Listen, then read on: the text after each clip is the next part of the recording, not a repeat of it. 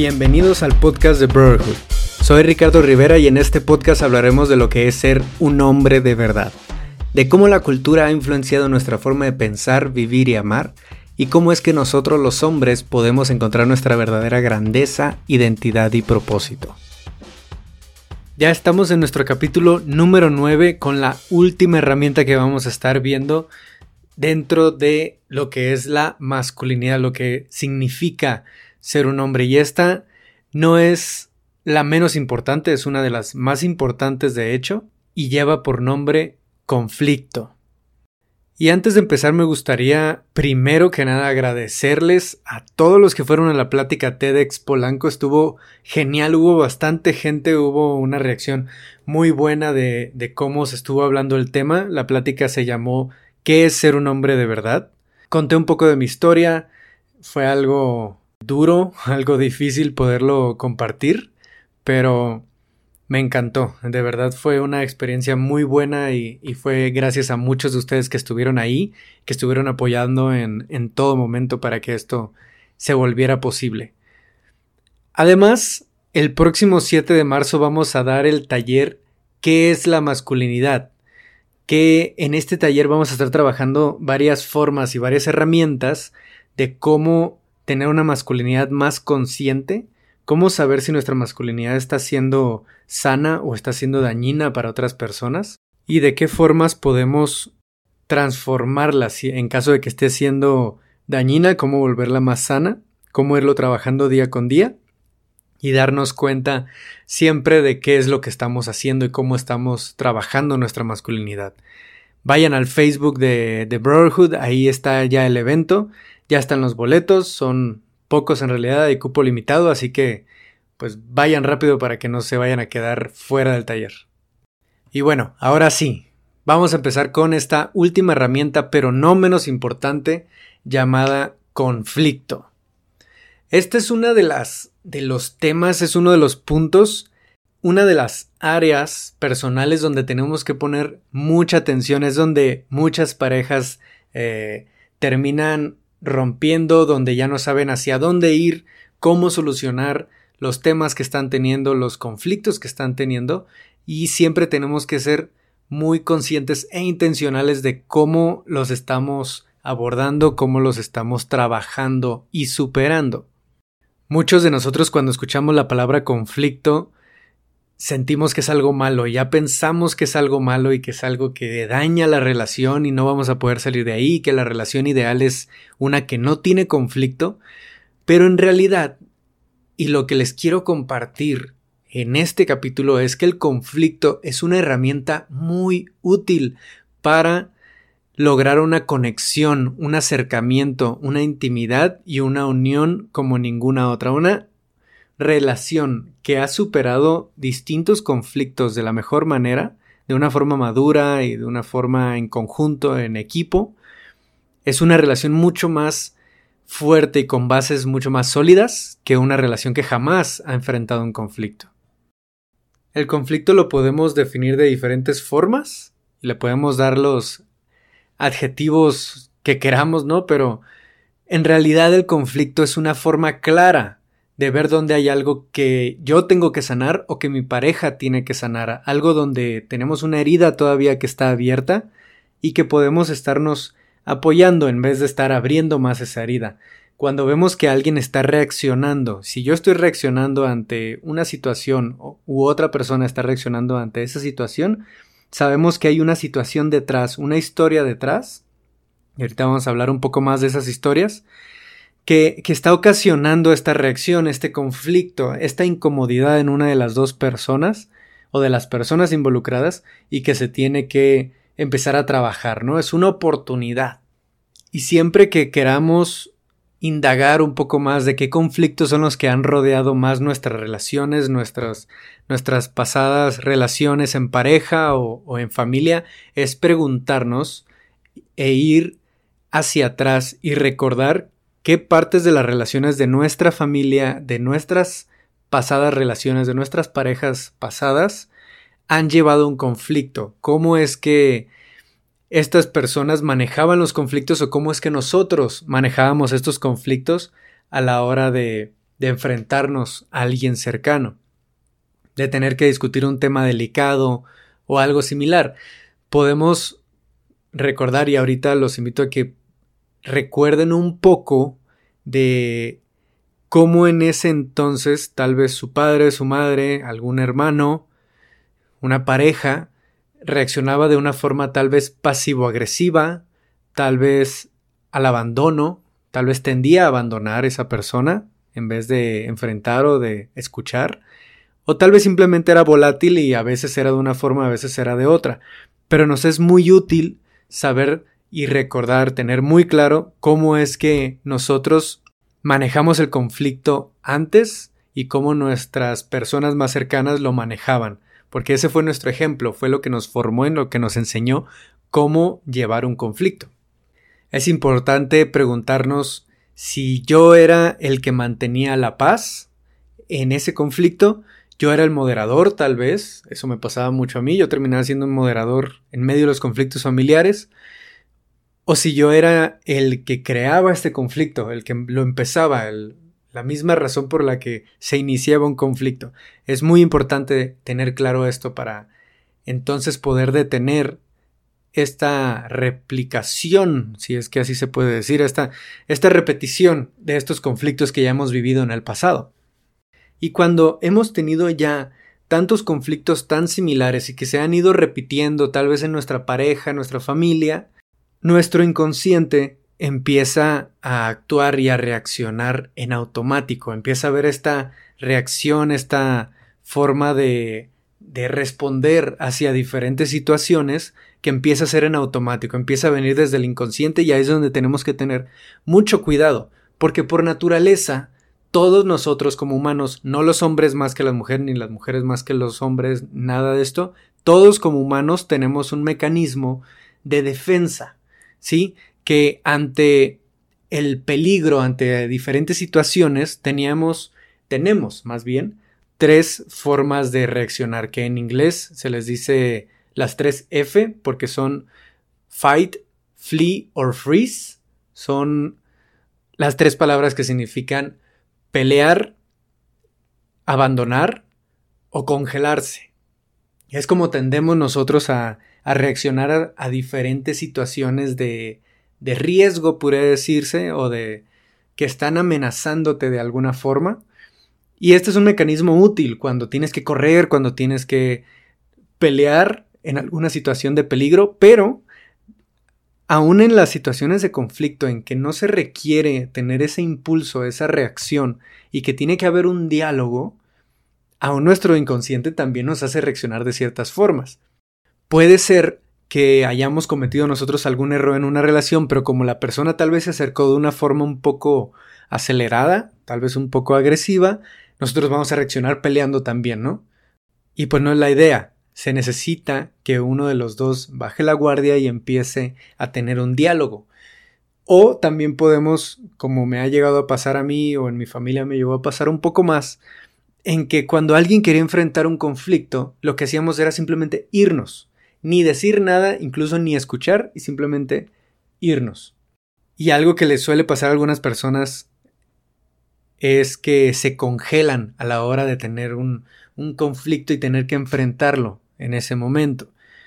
Me ha tocado ver con personas cercanas en que cuando quieres hablar con esa persona y le dices lo que está pasando, lo externas, la persona se congela y no sabe ni qué decir, tiene el nudo en la garganta, no puede hablar, no, no sabe qué decir, no sabe qué sentir ni siquiera.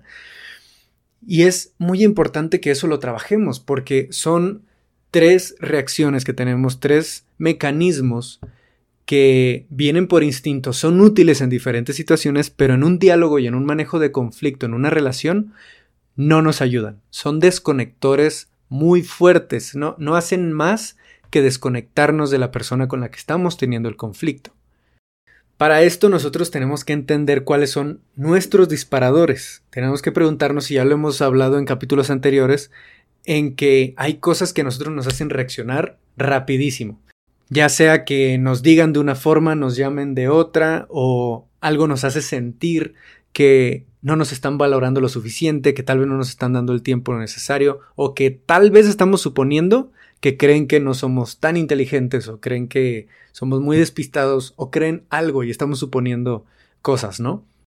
¿Cuál de todas estas cosas, cuáles cosas que han pasado en nuestras relaciones son las que disparan estas reacciones, estos mecanismos de defensa? Hay que tenerlo bien claro. En mi caso, y para ponerles un ejemplo, yo tenía el, el disparador cuando alguien me quería explicar algo, sobre todo mi pareja, cuando mi pareja me quería explicar algo que yo ya sabía. Eso a mí me hacía sentir y me hacía pensar que la persona, que mi pareja, mi más cercana, creía que yo era tonto. Y eso a mí me repateaba muchísimo, porque eso es un tema que yo tenía con mi padre antes, que él siempre fue muy inteligente, muy listo, y cada que yo quería lograr algo y quería mostrarle algo, impresionarlo, él ya sabía, él ya entendía todo eso, incluso mi carrera, él ya sabía más cosas y, y siempre me lo hacía ver de alguna forma en que yo me sentía tonto. Yo siempre quise mostrarle que yo no era tonto. Ahora, eso se vino a mis relaciones personales y se empezó a mostrar como un disparador. Cada que alguien me quería explicar algo que yo ya sabía, yo hasta cambiaba mi tono de voz, empezaba a reaccionar algo fuerte y de las tres formas que, podemos reaccionar, yo reaccionaba con pelear. Sí, yo empezaba como a ser un poco más agresivo, tal vez tajante, eh, y simplemente me desconectaba de la persona hasta que alguien me enfrentó y me dijo, oye, cada que te quiero explicar algo, reaccionas de esta forma. Y ya me empecé a ser más consciente de ello, empecé a cambiar eso, me di cuenta y dije, ok, ¿de dónde viene? Eso es muy importante, saber de dónde viene, cuál es el disparador, para entonces poder hacer el switch de que esa, ese disparador, esa reacción automática que nos está desconectando de la persona, se cambie a través de ese conflicto, de esa plática, de esa charla, a algo que nos conecte, algo que cree conexión, no que nos separe y que haga las cosas todavía más difíciles con una reacción automática, con un mecanismo de defensa, sino que sea intencionalmente de una forma clara, consciente y que conecte en la relación. Hay ciertos estudios que hablan de los cuatro jinetes del apocalipsis y no son más que los cuatro mecanismos, pudiéramos decirle, ya con nombres específicos o con actitudes específicas, con los que solemos reaccionar ante un conflicto y, y, esto va a ser muy útil para que cada vez que lo tengamos nosotros podamos darnos cuenta a cuál es el que acudimos más. Los cuatro jinetes, como les dicen, son la crítica, el desprecio, la defensiva y el último que le dicen stonewalling, que es como poner una barrera gigante en el que ya ni te escucho, ya ni me expreso, ya ni nada y simplemente te bloqueo. Aquí hay que preguntarnos, ¿cuál de estas cuatro es a la que más acudimos cuando alguien se acerca a decirnos algo que tal vez nos incomoda, a tener ese conflicto que tenemos que enfrentar. Suele pasar que alguien, eh, que con nuestra pareja estamos teniendo esta discusión y empezamos a ser sarcásticos, empezamos a ser despectivos con cómo le hablamos, tal vez le hablamos muy fuerte y esta es la segunda, desprecio. El hablar con desprecio es tal vez la más dañina de las cuatro, es horrible. Esto, empezar a hablar con sarcasmo, empezar a hablar de una forma grosera incluso, eso no ayuda jamás, eso desconecta y eso daña a la otra persona de una forma muy profunda. Otra como la crítica, empezar a apuntar a la persona todo lo que está haciendo y, decirle todo lo que está mal de lo que está haciendo eso no ayuda tampoco. Hay que saber tomar responsabilidad de nuestra parte y estar en una posición en la que enfrentemos este conflicto de una forma que no sea apuntar al otro, porque eso solamente nos va a causar desconexión y que la otra persona se cierre. Vaya, tenemos también el de ponernos a la defensiva, que es, como dicen, con las garras hacia arriba, las patas hacia arriba, creo que le, le dicen así, que es simplemente tampoco dejar que se acerque, sino estar atacando y estar reaccionando a todo lo que nos está diciendo, ¿no? Estar respondiendo todo en vez de escuchar. Y el stonewalling, la, la pared y la barrera impenetrable, pues es simplemente como el freeze, el que habíamos dicho de, de congelarnos. No dices nada, tampoco escuchas, te vuelves un objeto inerme que no, no está ayudando a progresar.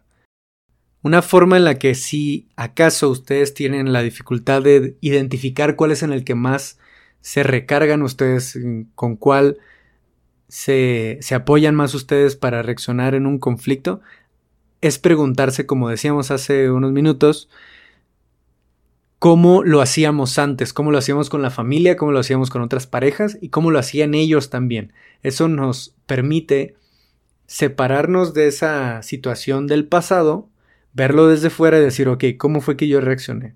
Tal vez empecé con sarcasmo, tal vez simplemente estaba respondiendo todo lo que esa persona me estaba diciendo en vez de escuchar. No es que siempre lo hagamos así, va a haber, va a haber momentos en que nosotros tratemos un conflicto de una forma muy sana, pero en los momentos en que hemos acrecentado un conflicto y hemos dañado a alguien, ¿cómo es que lo hemos manejado? Hay que saber identificar eso para entonces poderle poner un fin y hacer este switch hacia una forma mucho más sana.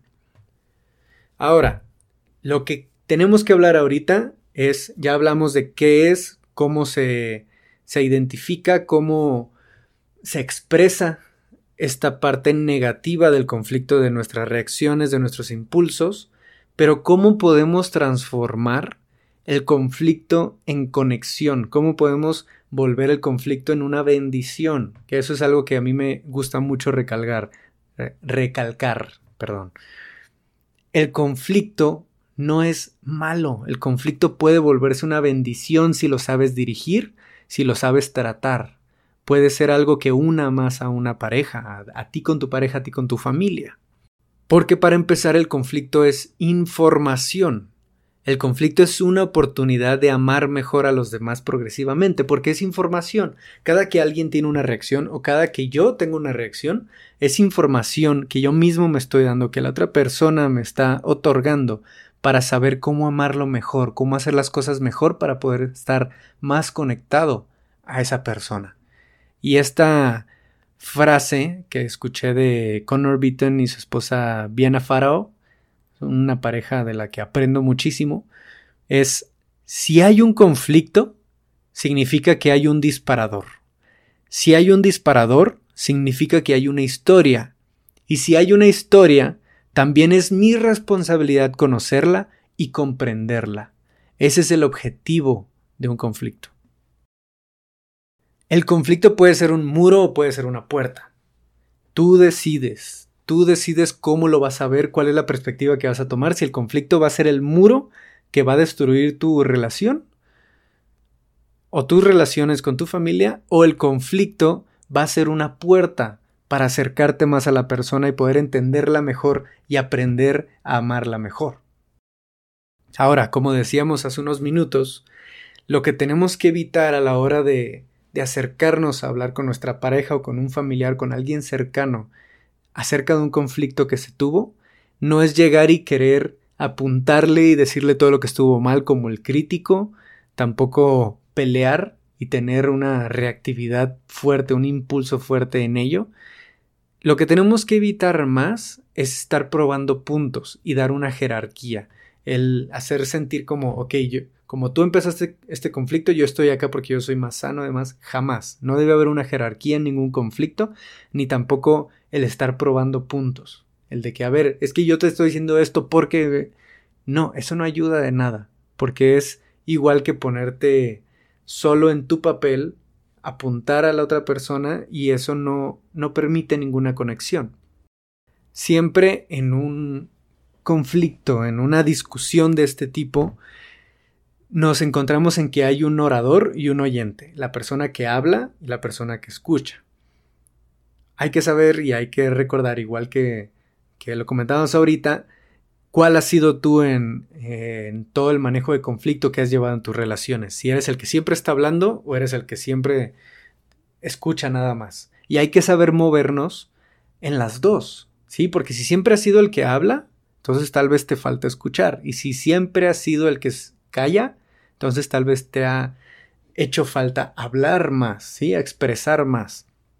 Porque una de las partes más importantes que hay que entender para saber de dónde viene el conflicto es que muchos de los conflictos, la mayoría de los conflictos, vienen de expectativas no comunicadas, cosas que estábamos esperando, pero que nunca comunicamos y por ende la otra persona no puede adivinar. Y como no se cumplieron, tú ya estás en un papel de que no te cumplieron y que no te están valorando y que esto ya te hiciste mil suposiciones, cuando ni siquiera lo comunicaste.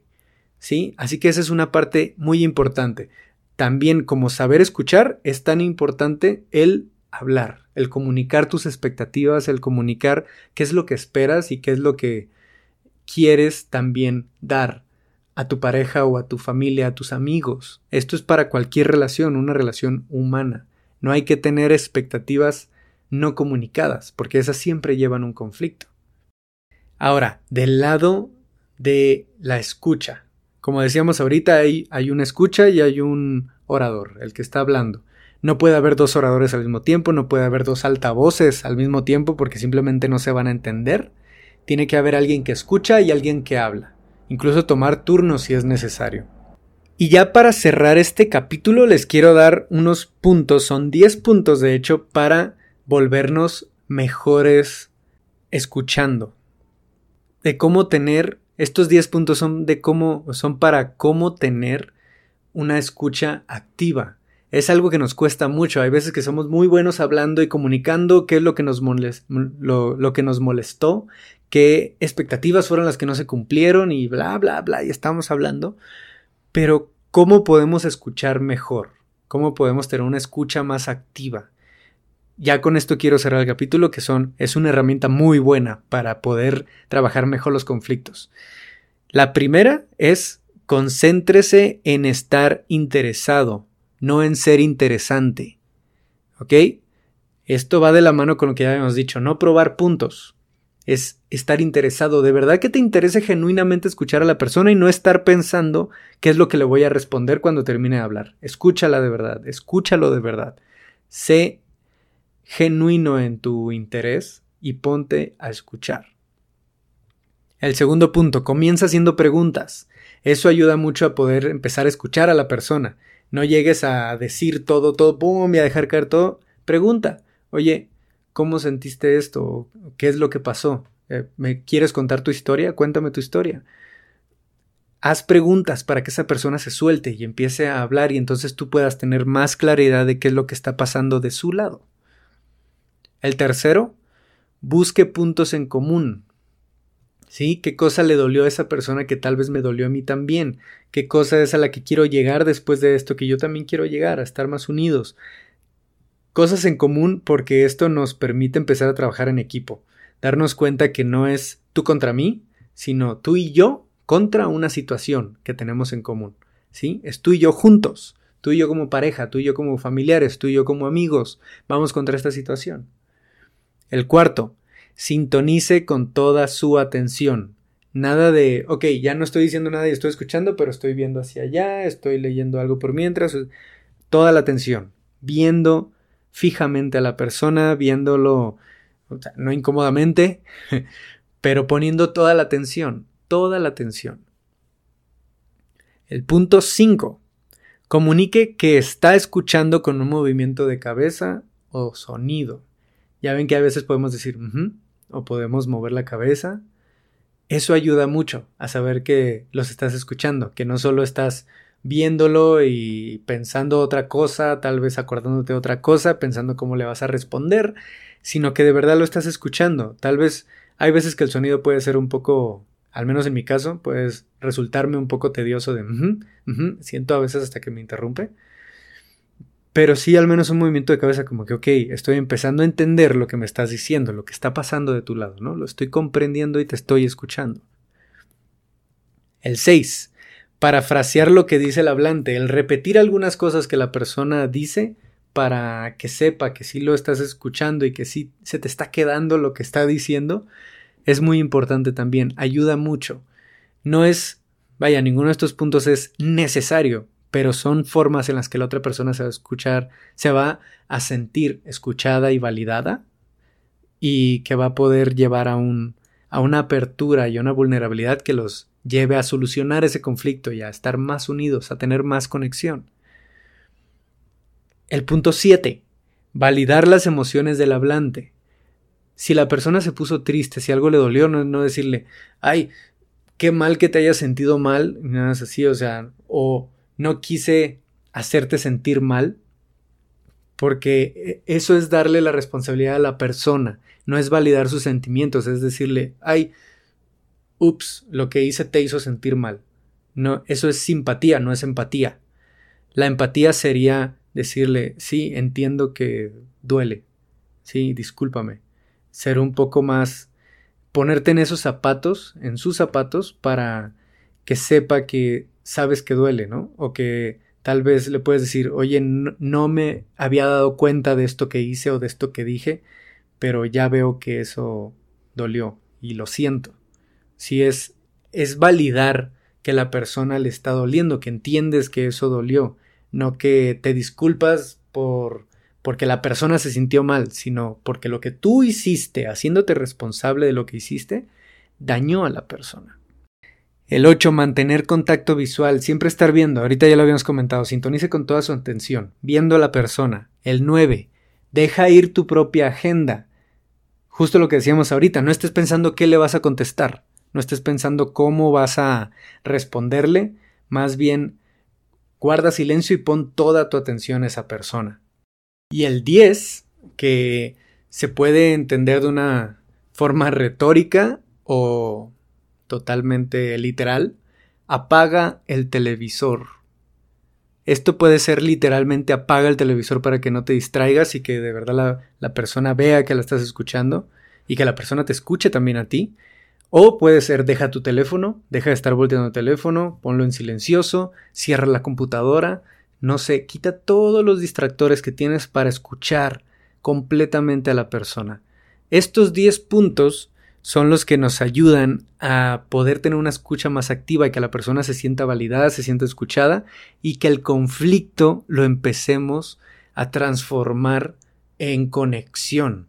Yo los invito a todo conflicto que lleguen a tener después de haber escuchado esto, lo empiecen a manejar de esta forma. Cada que sientan, y me llega a pasar a mí, cada que sientan que tienen un conflicto con alguien, en vez de pensar, rayos, ya se está echando a perder esto, el conflicto va, va, a hacer que terminemos, va a hacer que ya no sea lo mismo y estar pensando de esta forma, cambiemos esa forma de pensar y empecemos a pensar de la forma en que el conflicto, empecemos a decirnos a nosotros mismos que el conflicto puede volverse conexión, puede volverse una bendición y trabajemos desde ahí no trabajemos el conflicto con nuestras reacciones, como lo decíamos ahorita, con nuestros impulsos, atacando o congelándonos o simplemente yéndonos. Vayan de frente a la persona y escuchen, comenten qué fue lo que sucedió y entonces tengan esta, esta madurez emocional y, este paso, que es un riesgo, lo sé, lo entiendo, yo sé que no está fácil, esto no es nada fácil, pero lleven este, este conflicto, esta situación a otro nivel, llévenlo a un punto en el que el conflicto se vuelva una bendición y les ayude a aprender a amar mejor a todas las personas que los rodean. Y bueno, pues hasta aquí vamos a terminar el capítulo. Creo que ya son bastantes herramientas y bastante información, no los quiero saturar demasiado de esto, pero es un tema y es una herramienta que me apasiona muchísimo, porque en el momento en que empecé a trabajarlo en mis relaciones, empecé a ver cada uno de estos momentos difíciles, cada uno de estos momentos en que decía, rayos, ya pasó otro conflicto, como una oportunidad de poder acercarme más, una oportunidad de conexión. Claro, no hay que estarlo creando tú, tú no llegues y crees el conflicto y estés ahí intentando que haya más conflicto para que haya más conexión. No se trata de eso. Pero sí ve cada conflicto que se tenga y que surja de una situación entre tú y una persona cercana a ti como una oportunidad. Trabájenlo, enséñenlo y, y transmítalo a otras personas también, porque no se trata de quedárselo solo a ustedes, se trata de que todos estemos aprendiendo y sobre todo con el tema principal de, de este podcast que es qué significa ser un hombre de verdad, qué es la masculinidad y qué debe ser un hombre para ser mejor hombre, esta es una de las cosas que más nos hace falta. Como hombres solemos reaccionar muy continuamente, ya sea con abandono, vemos muchas familias en las que el padre no está, muchas relaciones en las que el hombre simplemente se fue y jamás habló de nada, o también situaciones en que el hombre simplemente ataca y empieza a atacar, empieza a apuntar, empieza a tener celos, empieza a ser muy agresivo, muy violento y no queremos nada de eso. Es todos estos temas vienen de un desconocimiento y de una inmadurez emocional en el hombre, en nosotros los hombres, me incluyo totalmente, en que no hemos sabido cómo manejar nuestros conflictos y salir adelante, cómo volver una conexión y, no mantenernos en la desconexión con todos nuestros seres queridos. Así que sobre todo, esta herramienta es para ustedes hombres, para que lo trabajen y para que lo puedan transmitir a otros hombres, para que sigan creciendo, que sigan conectando y sigan teniendo una mejor conexión con sus seres queridos, con sus seres amados, con su familia y sobre todo con su pareja. Y bueno, les recuerdo que el 7 de marzo vamos a tener un taller de qué es la masculinidad, cómo se trabaja, qué es una masculinidad sana y qué es una masculinidad dañina, cómo diferenciarlo, cómo ser más conscientes de ella. Y pues acérquense al Instagram, al Facebook, ahí está el evento, en Instagram está el link, ahí vamos a estar dando más información. Mándenme un mensaje donde donde gusten para preguntarme más sobre este taller es el primero que vamos a tener así abierto al público. Así que pues bienvenidos. Hay cupo limitado, así que apúrense. Y les mando un abrazo enorme a todos. Muchas gracias por escucharme, muchas gracias por el apoyo que ha habido al proyecto, a la plática TED que fue la semana pasada, que parece que, que ya pasó muchísimo porque han sido tantas cosas que han salido después de esa plática. Y pues gracias por todo, de verdad. Les mando un abrazo gigantesco. Adiós.